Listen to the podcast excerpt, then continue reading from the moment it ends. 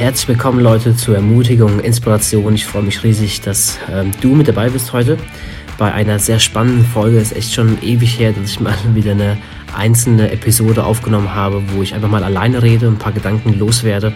Und der Titel ist eigentlich schon ziemlich spannend. Gibt es einen Gott, beziehungsweise gibt es einen Fußballgott? Ist ein Thema, was wahrscheinlich auch gerade aktuell ist in der, in der Fußball-WM die gerade läuft oder je nachdem, wann du das hörst, äh, ist es vielleicht nicht mehr aktuell. Aber die Frage, gibt es einen Gott, ist eigentlich eine ziemlich aktuelle Frage, die auch immer aktuell ist und man ständig darüber reden könnte und darüber philosophieren könnte. Deswegen, wenn du nicht viel mit Fußball zu tun hast, dann bleib trotzdem dran, denn äh, es ist trotzdem spannend. Ich will ein bisschen darüber sprechen, ob es einen Gott gibt, was meine Gründe sind, äh, warum es einen Gott gibt. Ähm, und ob es vielleicht nicht doch einen Fußballgott gibt oder wie ein Gott vielleicht da im Fußball mit einbezogen wird und was für eine Rolle er darin spielt.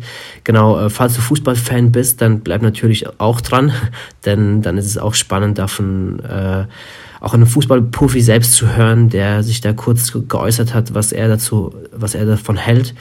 Genau, also egal wo du herkommst, aus welcher Ecke, wird für dich auf jeden Fall was dabei sein, denn dieses Thema ist eine never-ending Story. Und wahrscheinlich kann ich dir auch keine klaren Antworten geben. Und da steige ich eigentlich auch direkt ein, denn mit der Frage, ob es überhaupt einen Gott gibt, ähm, muss ich einfach von meiner persönlichen Überzeugung sprechen. Und das muss, glaube ich, jeder für sich auch tun, von seiner eigenen Überzeugung sprechen, von seinem Herzen sprechen und nicht auch einfach nur vom, vom Kopf Dinge beantworten zu, zu, zu wollen und zu können, weil so wie ich es bisher in meinem Leben erlebt habe, äh, hast du es nicht erlebt, hat äh, kein anderes es erlebt, so wie du es erlebt hast, hat es kein anderer erlebt. Deswegen reden wir alle von unseren Erfahrungen, von dem, wie wir Dinge wahrnehmen. Genau, und will eigentlich direkt einsteigen. Gibt es einen Gott? Und da habe ich eigentlich drei Punkte für euch mitgebracht, die für mich das echt nochmal echt stark machen, warum ich an einen Gott glaube. Der erste Punkt ist der, den mir nochmal stark bewusst wurde in der Geburt und der Schwangerschaft von meiner Frau mit dem ersten Kind. Ähm, denn da wurde, meine Frau hatte eine App und in der App wurde, wurde beschrieben, was für eine Phase gerade ist in der Schwangerschaft und ne, wie der Körper gerade reagiert und was sich gerade so tut im Bauch. Und es war unheimlich spannend für mich zu sehen, äh, nicht zu sehen, sondern zu, äh, zu hören und zu lesen, wie der Körper Platz macht für dieses Kind.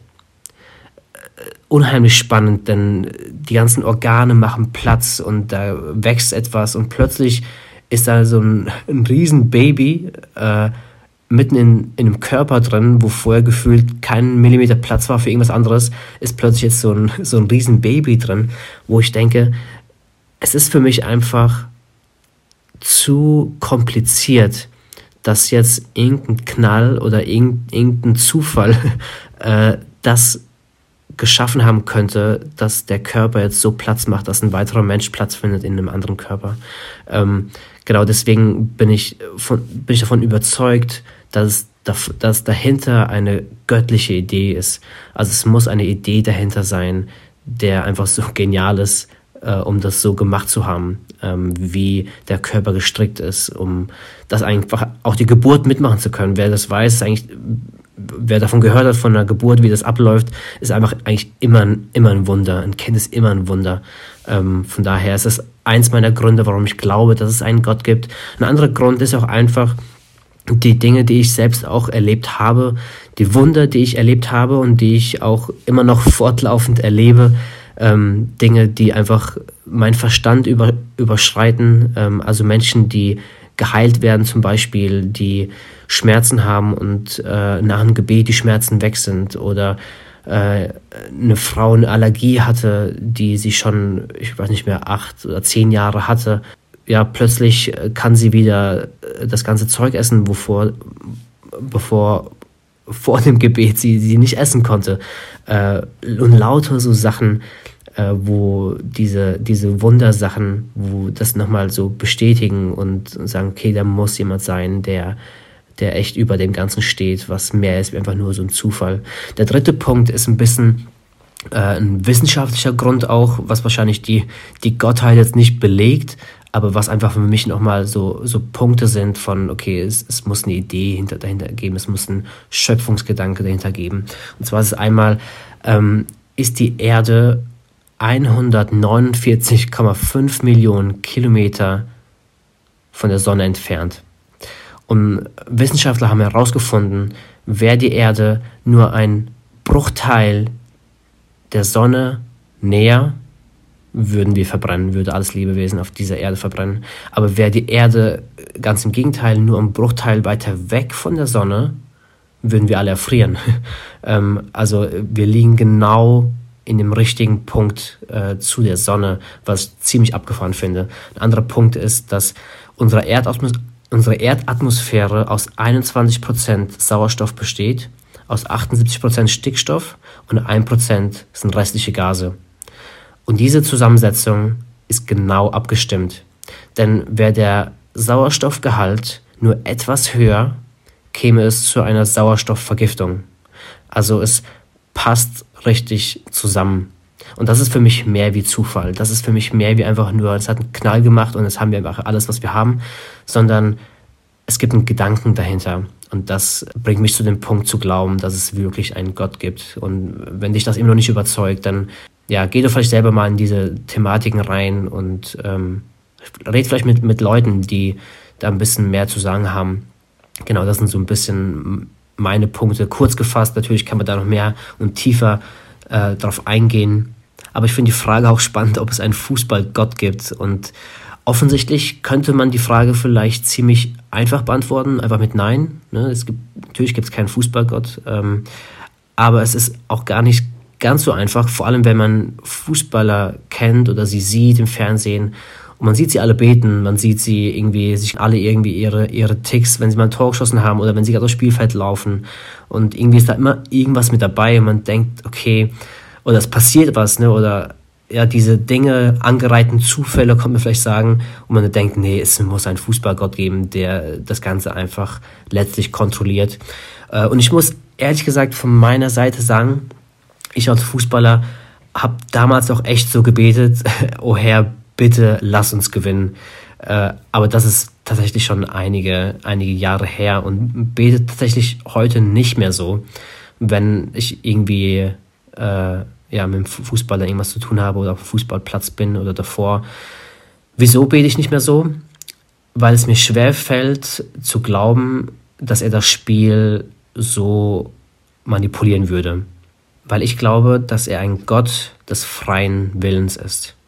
Aber lass uns doch mal folgendes Szenario aufmalen oder beschreiben. Frankreich mit Mbappé spielt gegen Argentinien mit Messi im, im Finale der Weltmeisterschaft, was jetzt kurz davor steht. Also ich nehme den Podcast auf, wo das Finale noch nicht gespielt, äh, noch nicht gespielt ist und noch nicht, noch nicht feststeht, wer Weltmeister 2022 in Katar wurde. Ähm, meine Prognose geht so ein bisschen Richtung Argentinien, aber mal sehen. Ähm, genau, wir gehen davon aus, dass beide Spieler vielleicht äh, sehr gläubig sind und sagen wir mal, sie sind wirklich sehr gläubig und sagen wir mal, sie haben, sie leben ihr Leben echt mit Jesus, haben einen starken Bezug dazu und beide beten von dem Spiel, Gott, bitte lass unsere Mannschaft gewinnen, bitte lass uns Weltmeister werden. Wie sollte sich Gott da entscheiden? also sollte er nach Leistung abwägen wer hat mehr gebetet, wer hat mehr in der Bibel gelesen, wer hat mehr Gottesdienste besucht, wer hat mehr gespendet. Nun, wir wissen, dass Gott nicht nach Leistung beurteilt. Von Jesus wissen wir, dass er seine Entscheidung nie nach Leistung irgendwie getroffen hatte. Ganz im Gegenteil, er hat Menschen geholfen, die es eigentlich in unseren Augen komplett nicht verdient hatten, irgendwas irgendeine Hilfe zu bekommen oder irgendwie eine Gunst zu bekommen. Ganz im Gegenteil, Jesus hat diesen Menschen geholfen und er war, er war da für sie. Aber ich glaube nicht, dass er ein Gott der Leistung ist. Und ich glaube dann auch in diesem Fall nicht, dass er auf diese einen der beiden Gebete irgendwie reagiert oder das Spiel dann halt manipuliert, weil er den einen mehr mag wie den anderen. Also ich glaube nicht, dass Gott in dieses Spiel eingreift. Nun, was ich glaube, ist, dass, und das ist auch unabhängig jetzt vom Fußball, wenn wir in Beziehung zu Gott leben, wir eine ganz andere Lebenshaltung bekommen. Und das kann ich mir vorstellen, dass bei den Spielern einfach so eine Haltung von Dankbarkeit dann manchmal aus ihnen kommt, wenn die zum Beispiel ein Tor schießen und die heben die Hände nach oben oder sie knien sich, weil sie einfach dankbar sind, dass sie diesen Sport ausüben können und dass sie das Tor geschossen haben und die einfach Gott die Ehre dafür geben wollen.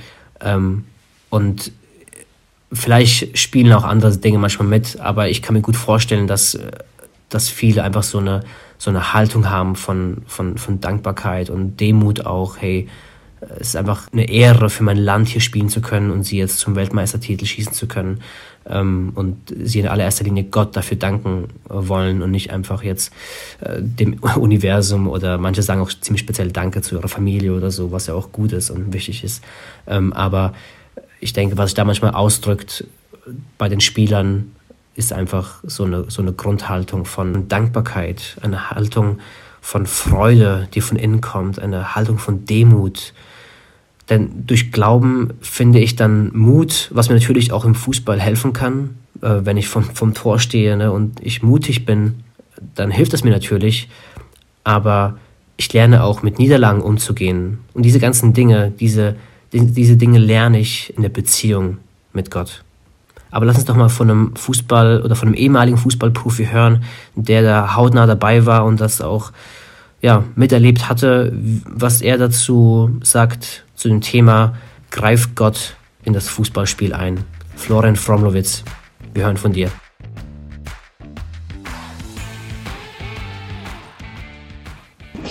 ähm, Gott trägt und wirkt äh, im Leben. Ich denke, er hat, äh, was den Fußball betrifft, da keinen Einfluss auf irgendwelche Dinge.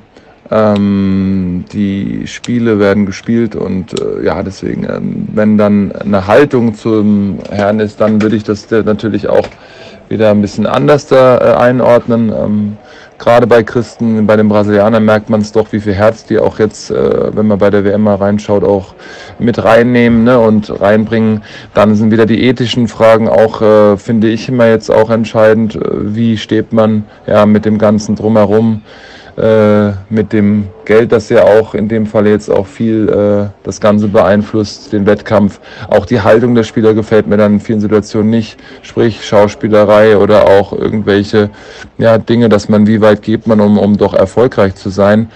Ja, deswegen sollten wir uns da wieder auf, auf die Besinnung da konzentrieren, dass man wieder auch schaut, ja, auf den wahrhaftigen, auf den echten, wahren Gott, der nichts mit Fußball beeinflusst, sondern der einfach die, die allgemeine, ja, das, das Leben äh, uns ermöglicht hat und uns das, uns praktisch den Weg auch zeigt, ne, dass wir den Weg auch mit ihm gehen. Ja, danke Florian für deine Worte. Äh, danke für deine Sprachmemo, die du, äh, dass du dir Zeit genommen hattest. Und ich gehe da voll mit ihm. Ähm, also ich glaube, es echt, es ist ein Ding von Haltung, was sich in uns ähm, verändert unsere Haltung zum Sport, aber auch generell unsere Haltung zum Leben. Und das würde ich auch so ein bisschen sagen, ist so ein bisschen mein Fazit von, von dem Ganzen.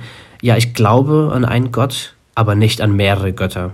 Ich glaube, dass Gott ein Teil von unserem Leben sein möchte, egal wo wir jetzt sind, ob wir jetzt im Sport sind, ob wir in der Politik sind, ob wir in, in der Familie sind oder wo auch immer. Ich glaube nicht, dass es da einzelne Götter dafür gibt oder da mehr Gott, da Gott mehr interessiert ist, wie, wie in einem anderen Bereich. Ich glaube, dass Gott möchte, dass er ein Teil von, von dem Ganzen ist, dass wir mit Gott im Sport sind, dass wir mit Gott im Beruf sind, hat einfach noch viel mehr Interesse an unserem Alltag auch teilzuhaben. Von daher, ja, ich glaube, dass es einen Gott gibt. Nein, ich glaube nicht, dass es einen Fußballgott gibt. Aber ich liebe den Gedanken, dass Gott uns nahe ist und er ein Teil von unserem Alltag sein möchte und nicht nur zwei Stunden am Sonntag. Hey, das waren meine Gedanken zu dem Thema. Wenn dich dazu mehr interessiert, dann lass es mich gerne wissen. Ich könnte wahrscheinlich da äh, Stunden füllen, um da einfach ein bisschen mehr drüber zu reden, aber ich probiere mich kurz zu halten. Genau, ich hoffe, du konntest was damit anfangen. Wenn dir das gefallen hat, was du gehört hast, dann teile es gerne mit Freunden. Wenn du Freunde hast, die generell Glaubensfragen haben, dann teile das mit ihnen. Lass mich deine Fragen wissen. Wenn es noch Dinge gibt, die offen sind, die unverständlich waren, dann gehe ich gerne nochmal drauf ein. Aber in diesem Sinne war es erstmal von mir. Ich freue mich, das nächste Mal wieder zu euch sprechen zu können. Genau, soweit von mir. Macht's gut. Haut rein. Euer Andi. Ciao, ciao.